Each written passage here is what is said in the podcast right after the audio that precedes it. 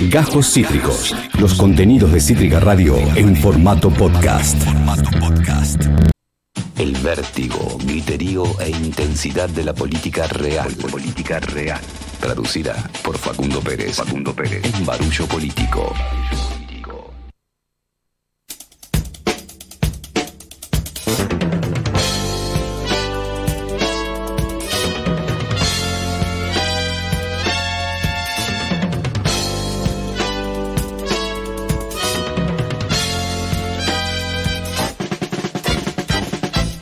Dos y 40, estamos en todas las tormentas juntas en el aire de Cítrica Radio, lo anunció el separador. Es momento del barullo político con quién otro sino Facundo Pérez. Barullo Pérez, nombre de seis uruguayos, reacio. Sí, pega patada, Sí, sí, feo.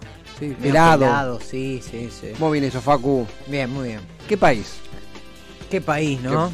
¿Qué, Qué sí, país, ex país. Sí, sí, ex país. Eh, hay muchas. Hemos tenido nuestra dosis de Diego Genud de cada lunes. Sí. Eh, hay consumos que, que, que salvan, lo digo no irónicamente. Hay columnas de newsletters y columnas de opinión que por ahí uno está más o menos de acuerdo, pero que un poco se han vuelto rutina en el último tiempo. Cuando uno, viste, cuando dice, ya la gente no lee.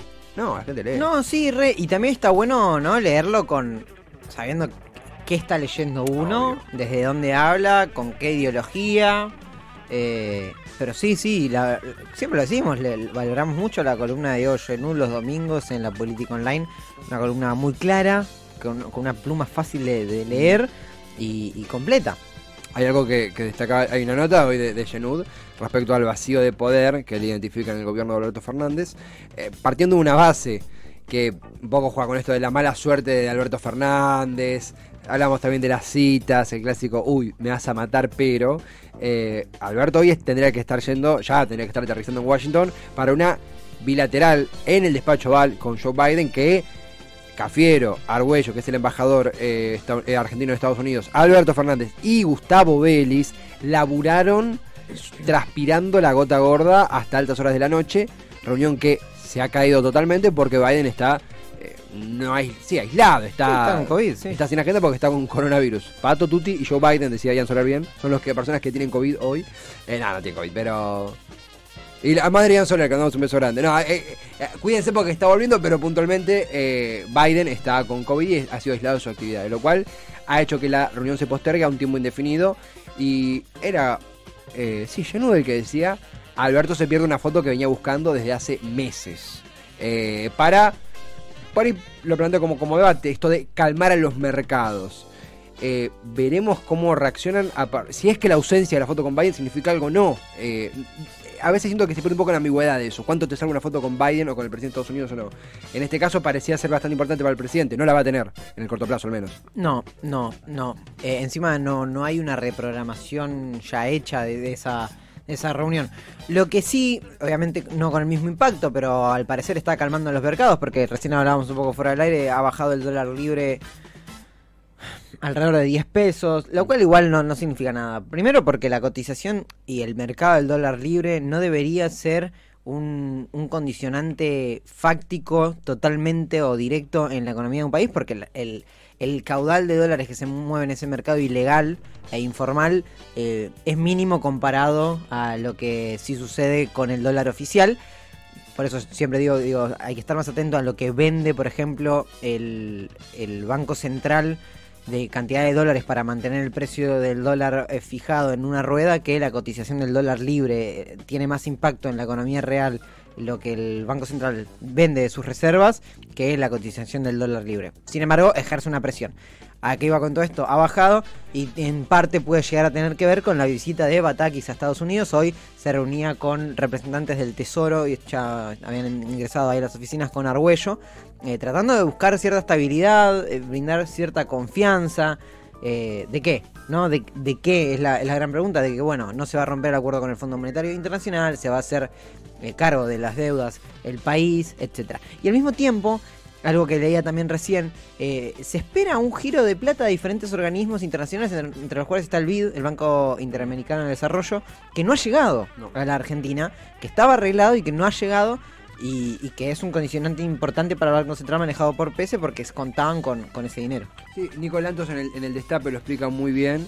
Eh, el board del eh, BID eh, que es el mismo board que dinamizó el botón rojo de Trump para que le diera el préstamo millonario y completamente por fuera de los estatutos del Fondo Monetario Internacional al gobierno de Mauricio Macri, ahora ensaya una especie de eh, negativo, de eh, dilema moral de prestarle esta plata a la Argentina por considerarla como un país incapaz de honrar sus pagos. No tuvo la misma vara cuando le mandó toda esa guita vía FMI al gobierno de Mauricio Macri. Digo, esto no es una sorpresa, sucede constantemente, es un organismo que está, creo que es la, etapa de mayor ligación con el gobierno estadounidense que tiene dicho. Y sí, porque es la primera vez en la historia que el presidente estadounidense. Algo que, eh, sí, no había sucedido hasta, hasta hoy, hasta la elección del nuevo líder del, del BID. Algo que también pensaba, hay un artículo muy piola, quiero leerlo puntualmente cuál es el autor porque no lo había leído hasta ahora, que es Ariel Winkins en el diario AR. Es un sociólogo.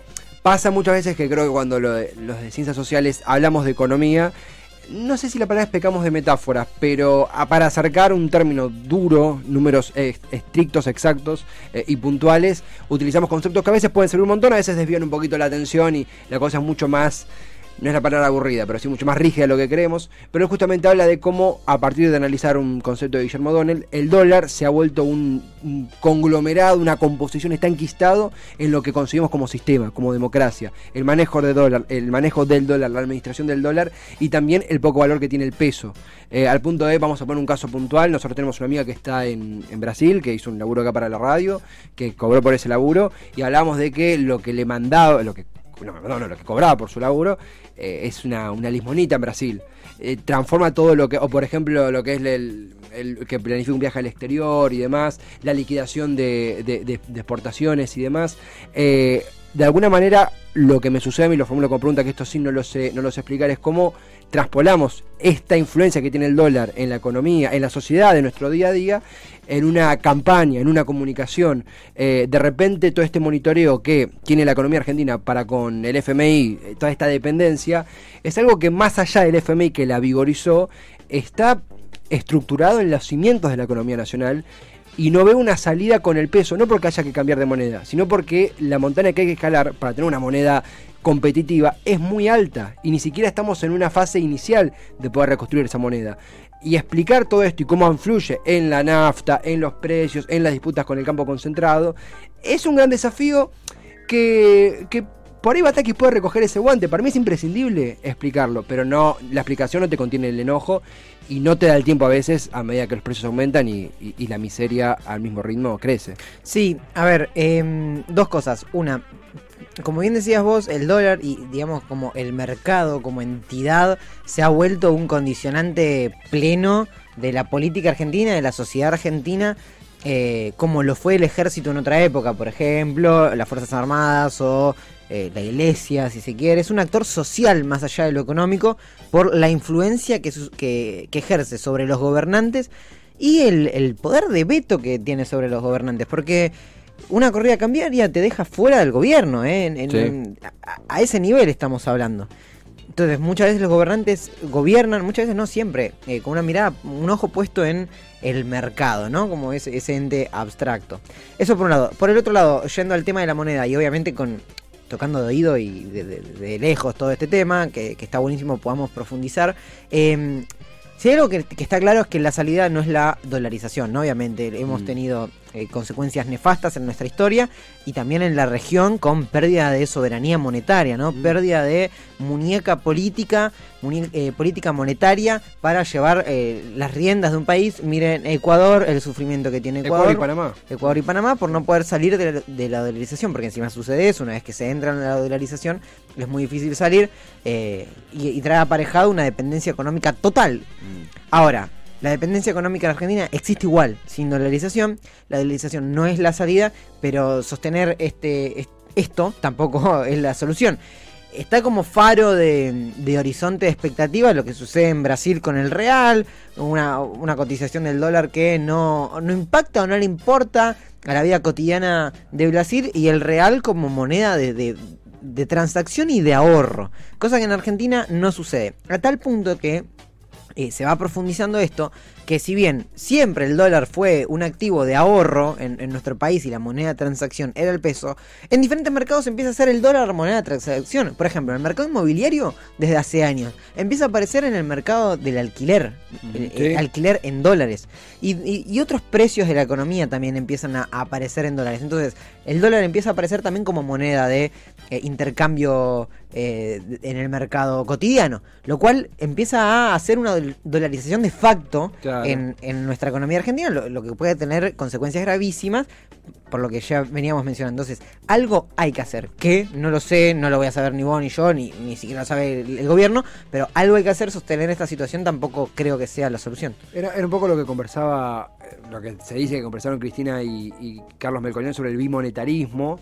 Eh, son términos que, para los que, no, no quiero ser autorreferencial, pero lo que nos gusta la política, no, no entenderlos y no, no incorporarlos, termina dándonos un, un panorama, un panorama tuerto. Eh, ya es imposible comprender la realidad, siempre es imposible sin la economía, por supuesto, pero en este contexto puntual, por ejemplo, el otro día hablábamos del dólar turista, y a veces se dice con mucha liviandad del dólar turista, y uno interpreta que es una moneda especial para los turistas. No, mira, es un incentivo para que los turistas coloquen sus dólares en el mercado oficial, no se vayan por el blue, eh, pero eso va a hacer aumentar el blue, sí, el blue va a aumentar, y bueno, van a decir que aumentó el blue. Se entiende que es una especie de composición y de todo el tiempo ir atrás de la zanahoria de la última noticia sobre el dólar, que siempre es una mala noticia. Permanentemente la noticia, bueno, recién ahora vos mencionaste esto de, la- de un leve descenso, eh, pero las expectativas suelen ser malas. Cuando se habla del dólar, se habla de malas noticias en Argentina.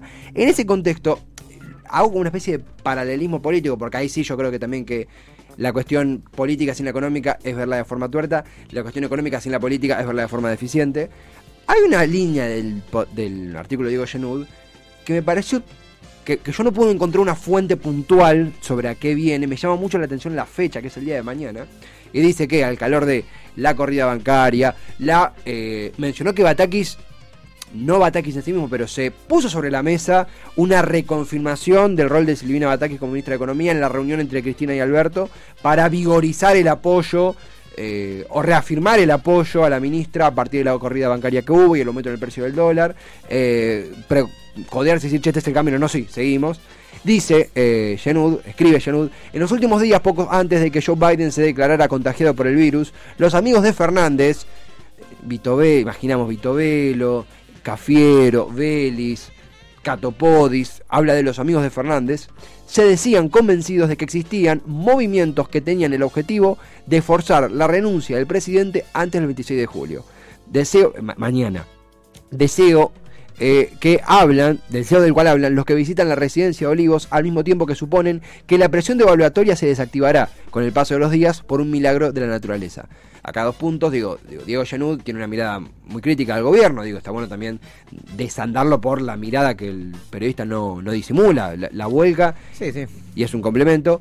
Pero me llamó muchísimo la atención cómo pasó casi desapercibido de que se buscaba la salida del presidente. Digo, Genud no es un amarillista, es un tipo que es bastante serio. En el día de mañana, el 26 de julio. Eh, no encontré ninguna fuente para eso. No entiendo qué rol, por qué el 26 o qué rol tendría, o si es una fecha límite. Eh, no hay un plan económico desde el kirchnerismo. No es que yo, che, mira, como contraposición a el guzmanismo que Alberto eh, auspició y, sostuvo varias veces, o al vatiquismo que tiene esta marca de esta nueva lista que es el siolismo. Pero después los nombres eran Nielsen, Álvarez Agis, el propio Massa. Eh, el kirchnerismo está en cuanto a nombre ausente en este, en este debate. No digo por incapacidad, sino que digo que realmente criticar es sencillo. Buscar una solución en conjunto debe ser complicado.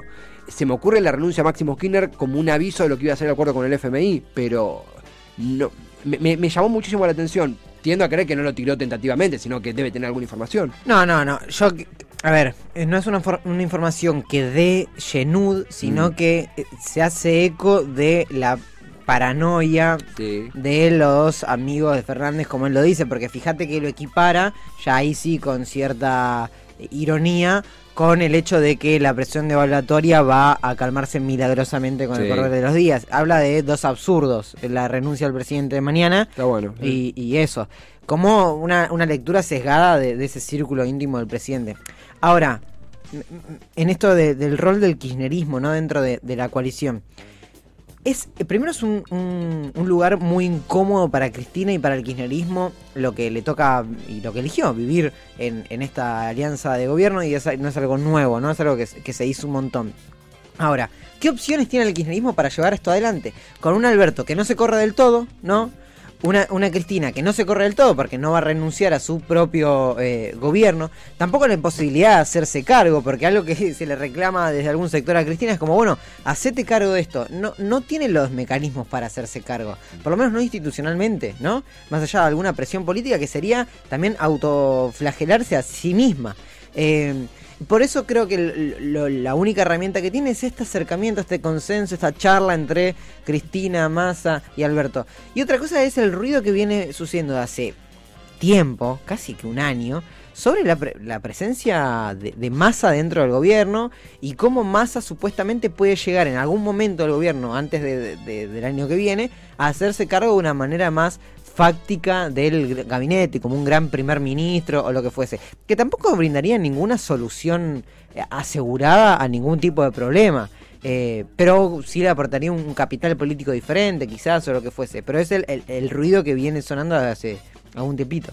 Sí, hace, hace- me agarró con un pollo. Eh, hace tiempo que la dinámica del frente de todos, eh, un frente que se caracterizó en un principio por su horizontalidad y su particularidad, esto de, más allá de que Cristina concentra el poder, Alberto encabeza el poder ejecutivo, eh, Massa como líder de la Cámara Baja, esta composición que su raíz sí, como tiene una, bifurcación. Por un lado era la oposición en conjunta a Macri, digo, entre Massa, Alberto y Cristina, más allá de las visiones similares en lo político, como puede ser más o menos según la época, la unión era, mirá, si vamos desunidos, como ya hemos visto en 2015, 2017, Macri va a reelegir. Eh, concedamos, perdonemos, indultemos y unámonos. A partir de ahí se arma el frente de todos. La, ese debate fue un debate de mesa chica. Eh, digo, es lindo decir, no, Cristina fue y dijo, vamos a ir por el pueblo y recuperar la soberanía. Que lo puede pensar, de hecho, pero la reunión seguramente fue mucho más técnica y mucho más cerrada de lo que creemos, como es en la política. Yo creo que esa práctica del frente de todos, creo que incluso Cato el que habla constantemente de institucionalizar el frente de todos, a veces cuando uno dice institucionalizar es una palabra no sé, no me gusta tanto esa palabra, que sería como oficializarlo, convertirlo en un partido oficial, se desdibuja un poco, pero creo, que habla de esto de, y lo decía también Víctor de Genaro en una entrevista eh, eh, desde Lanús, eh, también otra parte que sin ser del peronismo forma parte del Frente de Todos, de una de las tantas organizaciones del Frente de Todos, y hablaba de la ausencia de una mesa, una mesa larga de las organizaciones del Frente de Todos. Por eso parece Grabois con una declaración suelta, la corriente casita y combativa de golpe denuncia una, eh, una persecución. Sí, hasta aparece el propio presidente con declaraciones sueltas. Totalmente. O sea, hasta ese nivel. Totalmente, totalmente. Cre- Creo que la jerarquía de, de la dinámica al frente de todos tiene serias deficiencias para coordinar el- el- la cúpula, tiene un desorden administrativo en la parte media, viste, como una pirámide, en la, en la cúspide tiene, un, un- tiene a tres personas mirando para lados diferentes que cada tanto juntan miradas, se ordenan y vuelven a apuntar cada uno para su lado. En el centro no tenés una cohesión, no tenés... Ahora hablaban, por ejemplo, de... Igual era para negociar con, el- con, entidades opositoras, esto del rol de Abel Medina como un hipotético negociador, que no sé, no sé cuánto suma, no- no sé. Hubo también un punto de búsqueda de cierto mensaje más limpio con el arribo de Gabriela Cerruti, que no creo que esté dando éxitos, no creo que esté dando frutos hasta ahora. Y en la base tenés todo este debate que cae, y cualquier propuesta o medida cae eh, cubierta y recubierta de, toda esta interna. Llega desgastada, llega mal comunicada, llega transpirada, llega eh, mugrienta por toda esta interna que embarra cualquier propuesta que se pueda hacer, porque las desgasta, porque el debate termina mirándose de si Cristina almorzó con Alberto, si llama a tal, lo que tuvimos hace 3-4 semanas con la salida de Guzmán. En ese sentido, me, me sale, digo, ¿qué voy a decir? Bueno, hagamos una mesa eh, larga con todos los movimientos sociales. Y hace tres años tuvimos que haberlo hecho. Eso es lo que me preocupa. Es que, perdón que Sí. te interrumpa, pero lo dice, lo dijo Cristina hace un mes y pico. Es momento de agarrar la lapicera en ese sentido. Sí. Ya no, no hay mucho lugar para la mesa larga y toma decisiones. sí, Algunos no, te van a bancar, otros te van a, a putear, pero toma decisiones, trata de, de sacar proyectos. Eh, Tomá decisiones que no queden simplemente en lo discursivo. Yo lo que no puedo entender, después de todos estos años de gobierno, es que Alberto el otro día sale y dice, le voy a poner el pecho a los especuladores que guardan granos, conmigo no van a poder, no me van a torcer el brazo. Estoy diciendo, estoy citándolo, literalmente. Y, y ninguna medida. Porque se, se devaluó su palabra también. Pero se evaluó su palabra y si te haces cargo que tenés la palabra devaluada, no lo digas. ¿Para qué lo decís si no tomás una medida?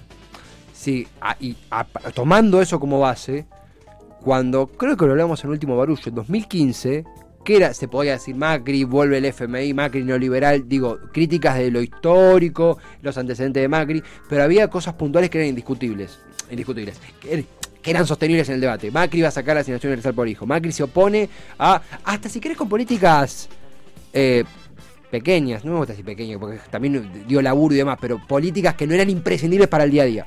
Por ejemplo, fútbol para todos. Vos podés decir, no, estoy en contra, estoy a favor.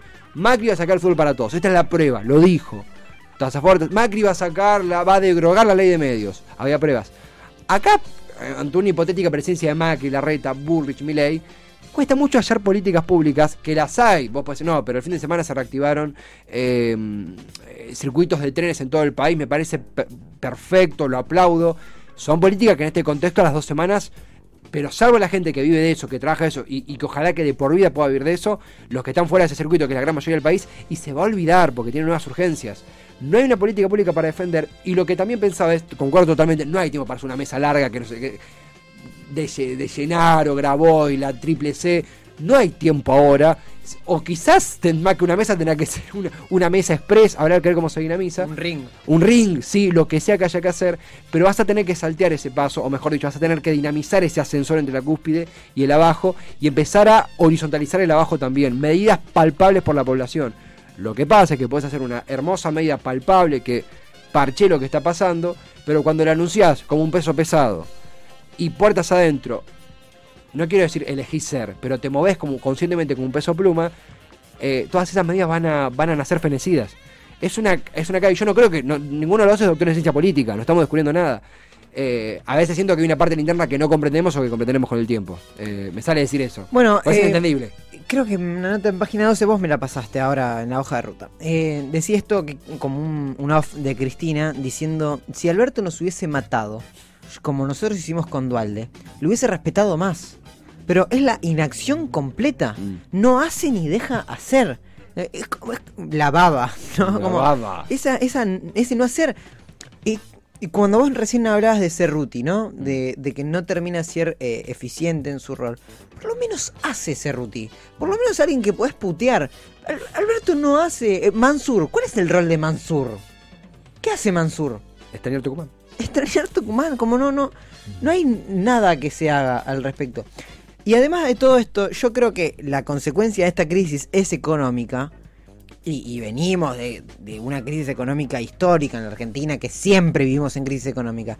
Pero la crisis contemporánea es una crisis política Sí, sí, sí. es una crisis política que es eh, eh, es desesperante porque en esto que vos decías no hay políticas públicas claras de lo que venga a el macrismo a, a quitar, ¿no? Como decíamos, en el 2015 había mucho que romper. Sí. Ahora no hay nuevas cosas que romper. Hablabas de esto, la, la ampliación de la red ferroviaria, bueno, qué sé yo. Yo creo que lo que va a venir es una profundización del stop que se le puso en el 2019. Y a profundización me, me refiero a realmente eh, eh, privatizaciones, ajustes consensuados con, con- con la política y con, con parte del pueblo apoyándolo eh, realmente. Eh, incluso, nada, no quiero pensar en el desbarajuste o las- la cantidad de atrocidades monetarias de las cuales estén dispuestos a hacer.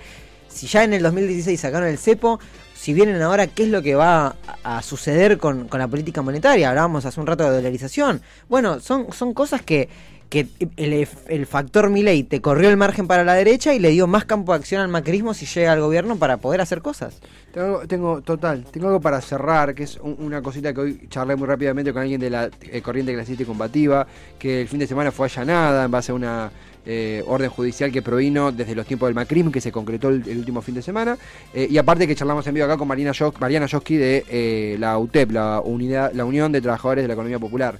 Es a partir de la crítica de Cristina en torno a la, necesidad de una auditoría de los movimientos sociales, que seguramente tenía un fin político, que no creo que venga desde la ingenuidad, lo decía Joski, lo, y lo comparto, no creo que Cristina de golpe, de golpe sospecha los movimientos sociales. No sé si tampoco es una sospecha la palabra. Si esto de, por una enemistad con el movimiento Evita, eh, empezar a auditar y a moderar desde el Estado y no de los movimientos lo que era la eh, lo que es la, distribución de ciertos planes sociales. Sí, perdón, y desde los partidos políticos, que es un poco esa la...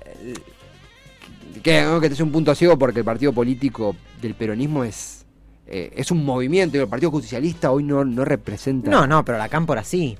Digo, es una pelea de poder entre la Cámpora y los movimientos sociales sobre quién maneja. Eh, una pelea de punteros, por así decirlo, pero no, no en un, un, sentido peyorativo, ¿eh? digo, como armado político. Sí. Eh, hoy las eh, agrupaciones sociales que no responden eh, jerárquicamente a partidos políticos empiezan a manejar lo que históricamente fue parte de los partidos políticos. Sí, se presta a ser peyorativo porque muy rápidamente apareció la derecha a decir, che, bueno, ¿qué onda Belibón? ¿Y qué onda?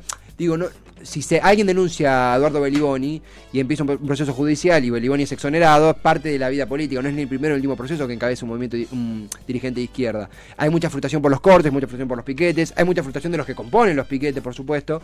Eh, es muy difícil no, no pecar de clasismo en este análisis, lo digo como una autocrítica. Sí lo que, lo que se advierte de ciertos movimientos sociales, populares, son dos cosas. Por un lado, cierta legitimación que directo e indirectamente Cristina esbozó hacia una mirada crítica, no solamente desde el afuera, sino desde el adentro, en los movimientos sociales, lo cual es un debate extensísimo, pero que va en línea con una tentativa de divorcio, que un poco lo explicaba Juan Grabois en, la última movilización, en, creo que fue el último miércoles o jueves, en el Puente Porredón y posteriormente en el microcentro, en torno a un descontento, en torno a una unión de unidad piquetera, que no está dentro del Frente de Todos, y la UTEP, que estaba o está dentro del Frente de Todos, en las movilizaciones. Hay una frustración y hay una especie de... Eh, pie de guerra, no con el albertismo, sino con cierto cristianismo duro de estas organizaciones o una parte de ellas. A partir de ahí, que pueda haber un divorcio de los movimientos sociales, el kirchnerismo o el frente de todos, creo que hay un largo trecho. Pero sí que puede haber una pérdida de cierto poder por esos lados y que desconozco cómo ese descontento, ese descontento va a mutar. Porque no creo que voten al frente de izquierda, no creo que se vayan con el macrismo, no creo que voten en blanco. Realmente no sé cómo va a seguir interactuando y no sé para qué lado puede llegar a girar. Bueno, dos cosas para decirte. Una, para decirte una y preguntarte otra. Eh, el otro día leí una nota, la verdad no sé quién, después lo busco y, te digo. Obvio. Pero de que es una de las primeras veces o pocas veces que sucede en Argentina que un gobierno tiene más imagen negativa que intención de voto. O sea, hay más gente hablando mal de este gobierno de la gente que votaría este gobierno. Al revés, hay más gente. Sí, está bien lo que estoy diciendo. Sí, sí. Eh, ¿Esto qué quiere decir? Es mucha gente descontenta con este gobierno, pero cuando le decís a quién vas a votar y te ves, ¿y a, este gobierno a quién voy a votar? ¿Al macrismo? ¿A la izquierda?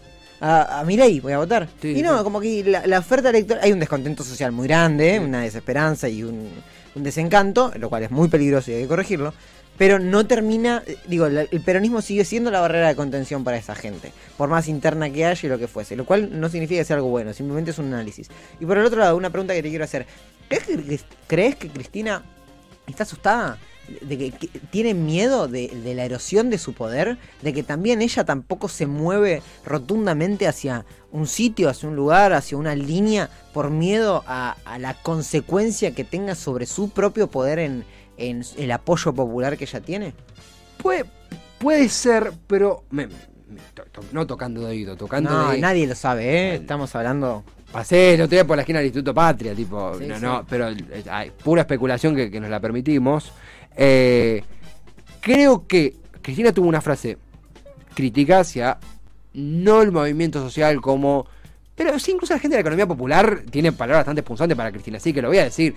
Una palabra de revisión, revisemos, auditemos los movimientos sociales, que no haya nadie que se aproveche de la buena voluntad de la gente, lo compro así. Y a las dos semanas, una semana, se da esto de la reunión con Melconian. Y la verdad es que no veo a nadie diciendo Cristina se derechizó, Cristina ahora es liberal. Creo que el, sacando los extremos, la línea que baja, la pelota que baja por la escalera es, che, mirá, está todo como la mierda. Eh, en este contexto es entendible que desde la máxima referente política que tiene el peronismo y o quizá la máxima referente política que existe en el país, se escucha diferentes aristas porque realmente si no comprendemos qué pasa en el mercado, qué pasa con el dólar, vamos a estar como la mierda. Creo que tiene eso a favor Cristina, que es la crisis que también no sabe administrar su propio gobierno, es una, una especie de contradicción, eh, lo escuchaba Pagni con Rebor, que decía que la solución podía ser, o debía ser que Cristina asuma el poder. Lo más alarmante sería que lo asuma sin asumirlo en, en- en la forma, ¿se entiende? Yo, no, yo creo que Alberto que termine su mandato, yo no quiero que Alberto renuncie, yo quiero que Alberto termine su mandato, que se entienda.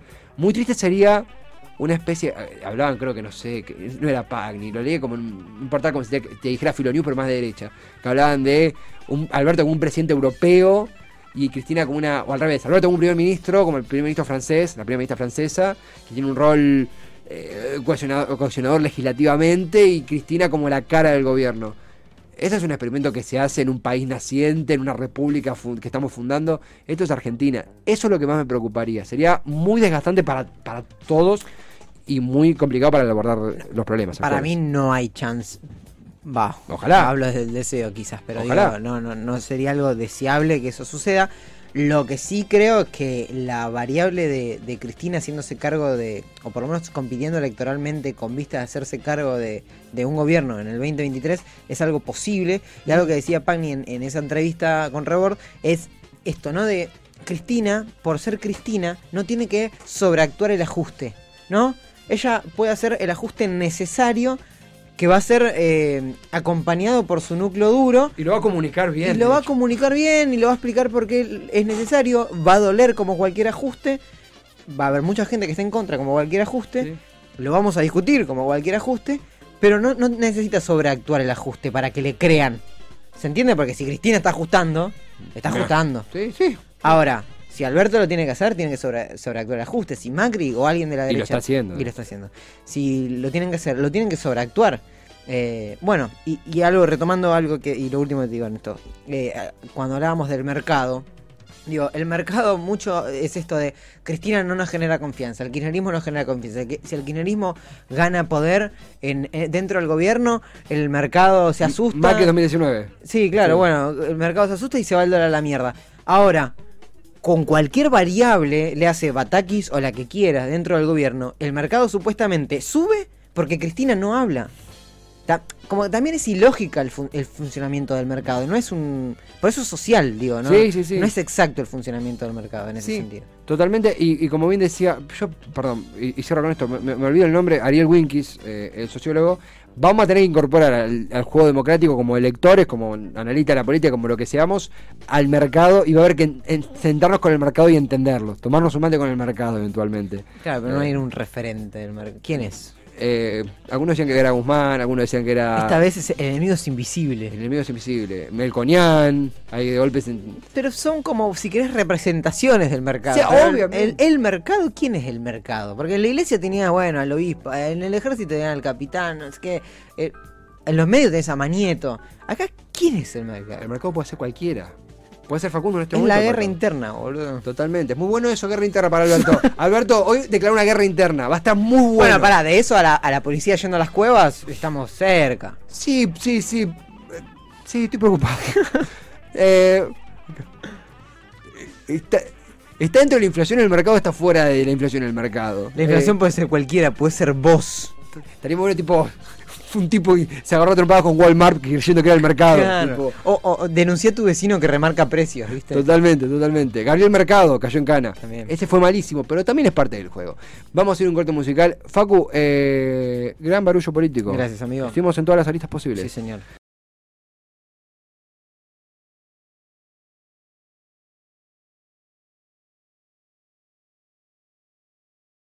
Esto fue Gajos Cítricos. Encontrá los contenidos de Cítrica Radio en formato podcast en Spotify, YouTube o en nuestra página web.